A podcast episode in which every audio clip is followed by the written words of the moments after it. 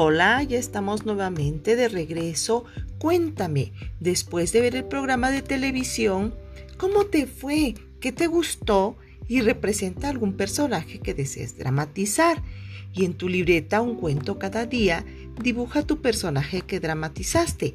No olvides escribir tu nombre, fecha, puedes poner un título a tu trabajo o nombre del personaje que representaste. Manda una foto para que yo vea tu gran trabajo que hiciste el día de hoy de tu personaje. Y, cuéntame, ¿te gustaron los cuentos de sombras y sombritos? Bueno, te veo pronto. Adiós, se despide de ustedes desde esa cabina de radio la maestra Rebe.